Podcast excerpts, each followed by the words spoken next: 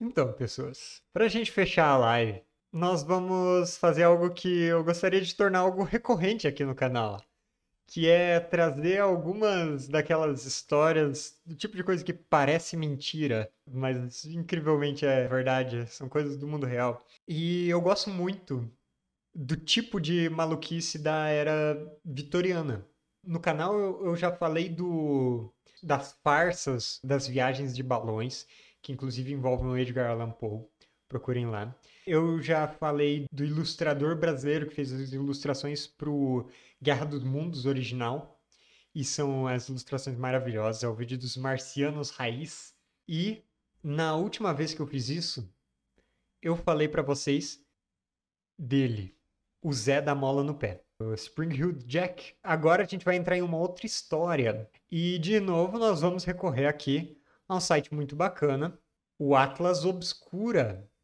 Esse site é muito legal para quem gosta dessas histórias malucas. É um site, digamos que, de curiosidades históricas.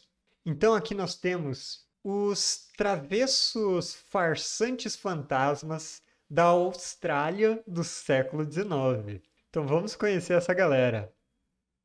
E aí, eles parecem travessos para vocês? Não sei. Esse cara aqui parece estar tá levando bastante a sério, né? Se esse cara aqui estiver aprontando alguma, tipo, pegadinha, é, ele vai, vai levar uma baioneta aí no bucho, mas tudo bem. Para afastar o tédio, algumas pessoas vestiam lençóis e ameaçavam o público. Então vamos lá para os farsantes fantasmas da Austrália do século XIX. Se eu fosse um fantasma, eu seria travesso assim. Ok? Isso é algo curioso de se dizer, mas tudo bem. Em 1882, no sudeste, no estado sudeste da Austrália de Victoria, ataques repetidos ao público geral foram realizados por uma figura conhecida apenas como o Bombardeiro Mágico ou o Feiticeiro Bombardeiro. Eu, eu gosto de Feiticeiro Bombardeiro. Que tal? Esse indivíduo era conhecido por vestir um traje ostentoso de hobbies brancos e um chapéu Sugarloaf. O que é isso? Ok, é esse chapéuzão capotão. Ok, era o cara vestido de mago e com um chapéuzão desses.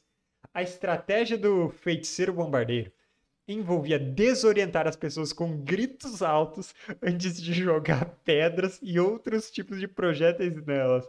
Isso é só agressão. O que...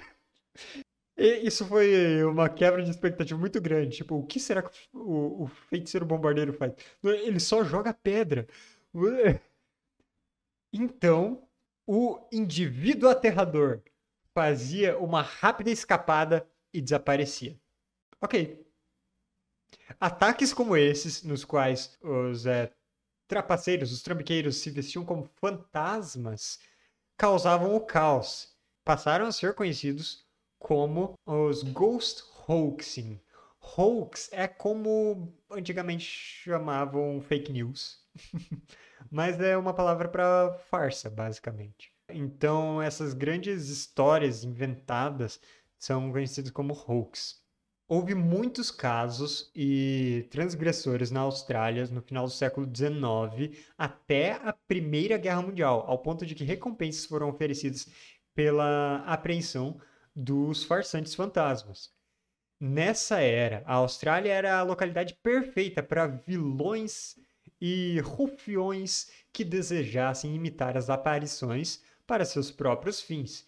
David Waldron, autor do artigo é, Brincando de Fantasma, Ghost Hoaxing e o Sobrenaturalismo no na Victória do final do século XIX, diz que a falta de uma polícia profissionalizada significava que a Austrália tinha uma falta de leis particular.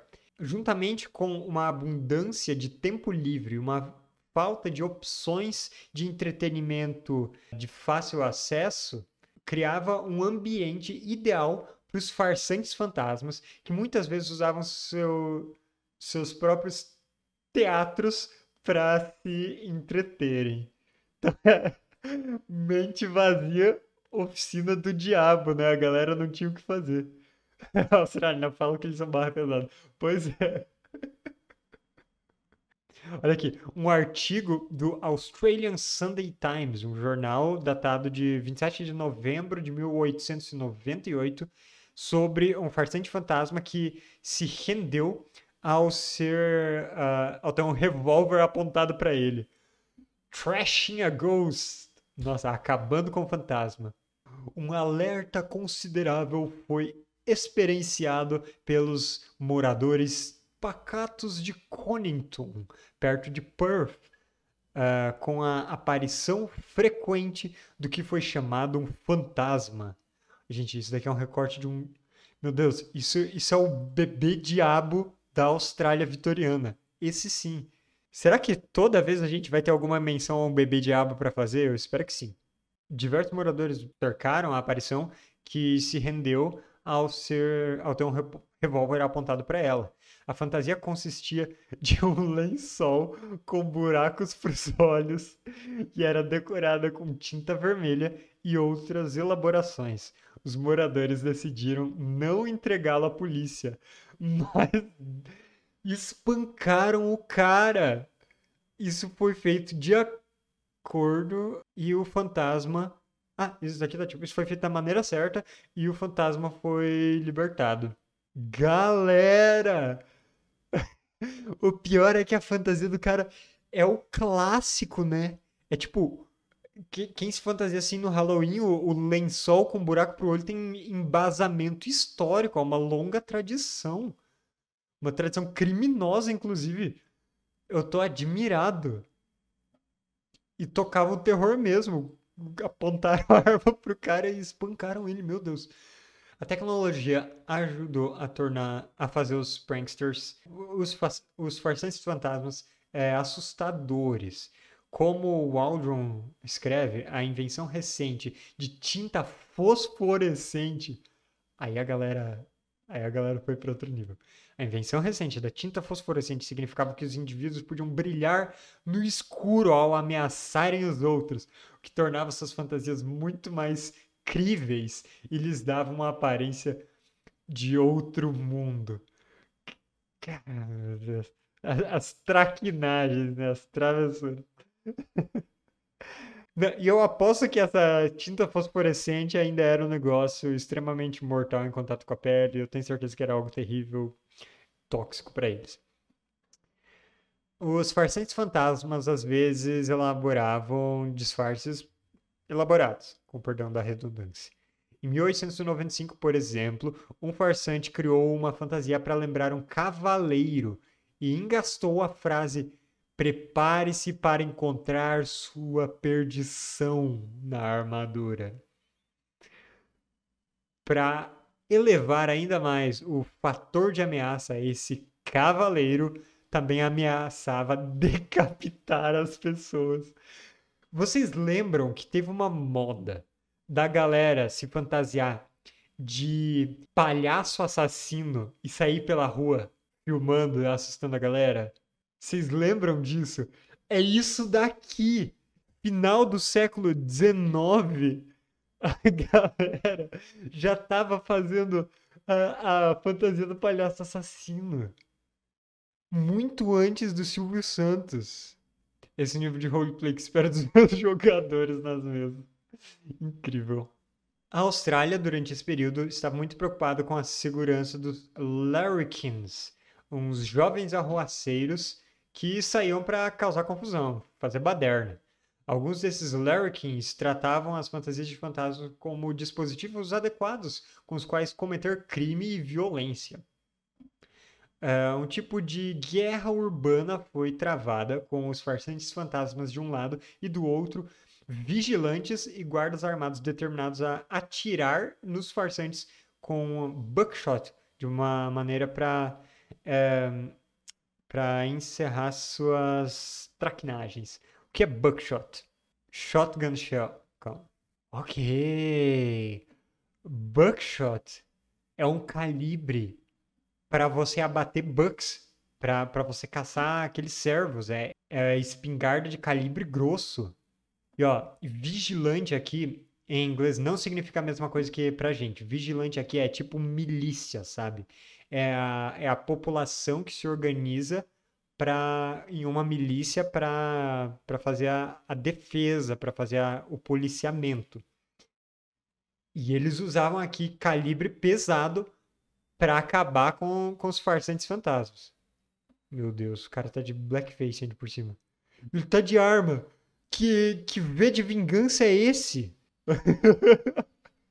o Aldron escreve que, a despeito das, das pegadinhas dos fantasmas serem associadas com a classe trabalhadora, uma vez que eles eram apreendidos, muitos, se não a maioria dos presos eram, na verdade, professores de escola e funcionários e pessoas desse tipo, e algum, algumas poucas mulheres de classe média. Caramba! Então era galera de classe média, então não eram da, da classe é, operária mesmo. que bom que tem explicação, né? Um fantasma com um revólver. Sim, é exatamente o que, o que temos aqui.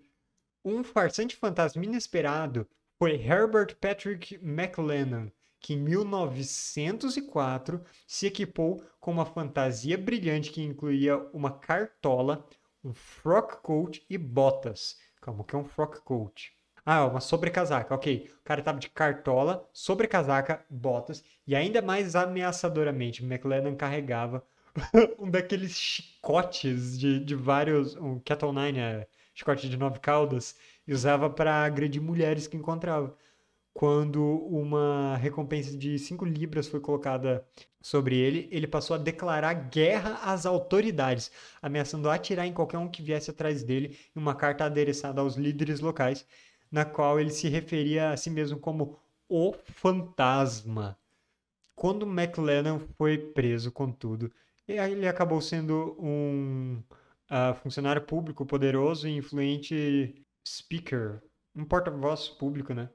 O McLennan foi mandado para cadeia, mas logo foi libertado. Meu Deus. Para de fingir ser fantasma? Não, eu declaro guerra. Gente, alguns dos farsantes fantasmas. Eu, eu adoro como a gente tem todas as informações possíveis sobre isso, né? Alguns dos farsantes fantasmas é, faziam suas próprias fantasias, seus próprios disfarces, tais como é, vestir um caixão preso nas costas, aí sim, para dar a aparência de ter sido erguido dos mortos, como um caso em 1895. Aí sim, aí é dedicação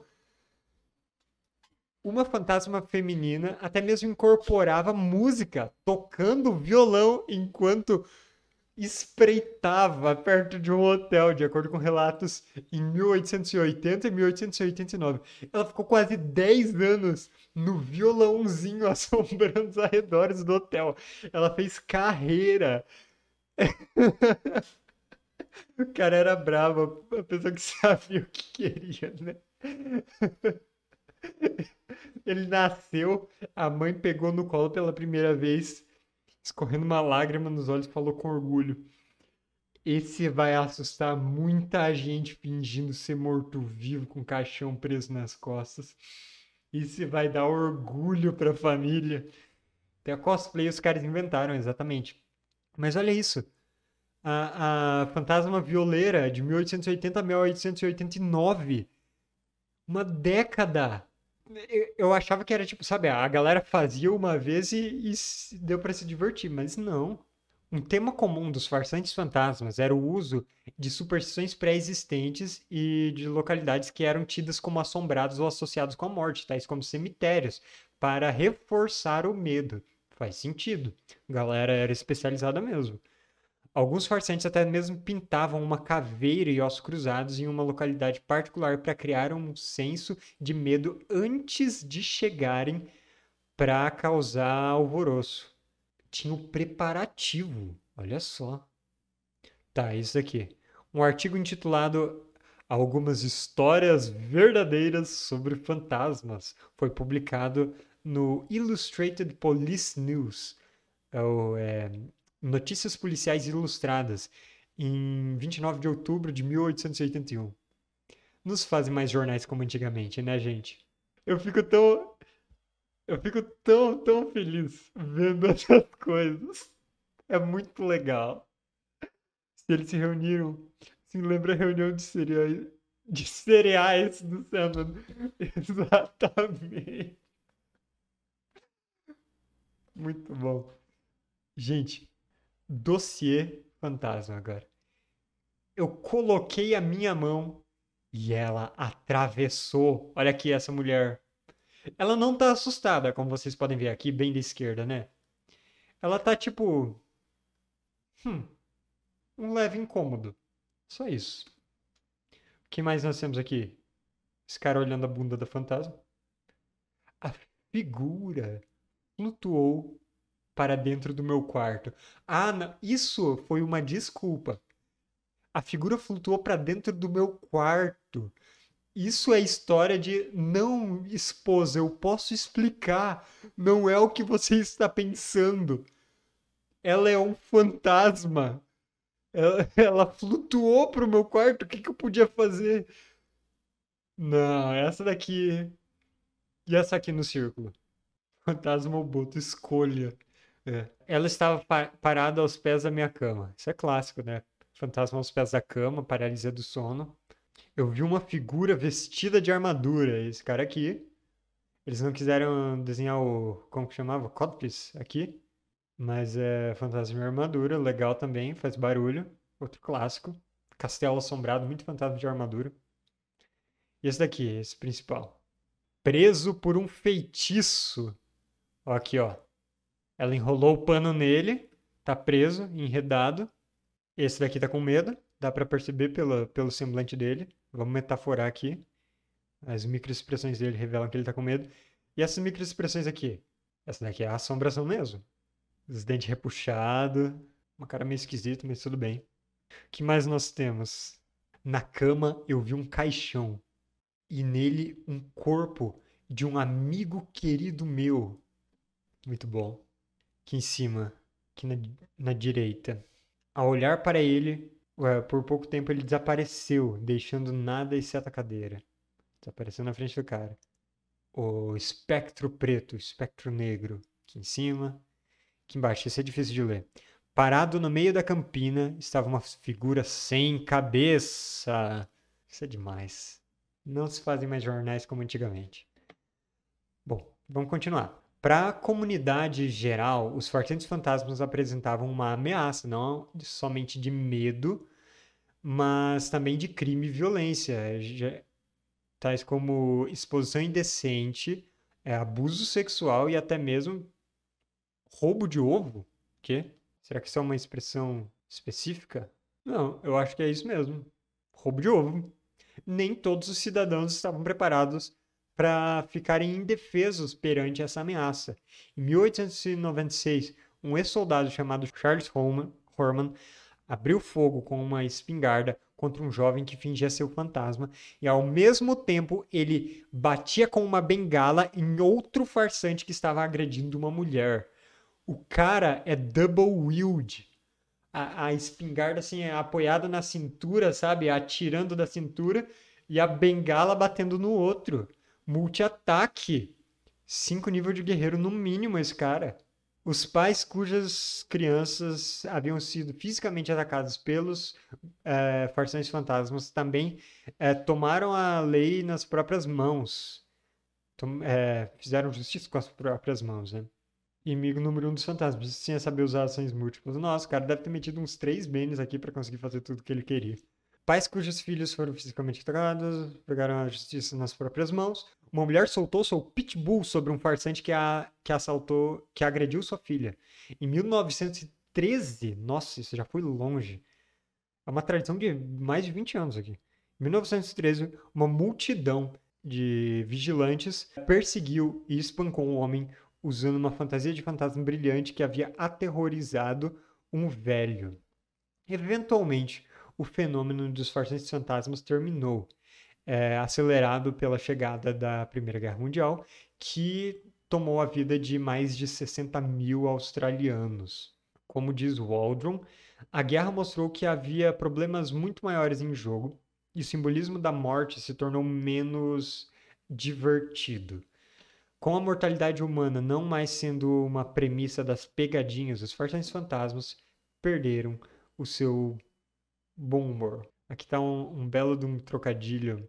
Digamos que os farsantes fantasmas perderam seu espírito de porco, podemos colocar assim. O que eu posso dizer?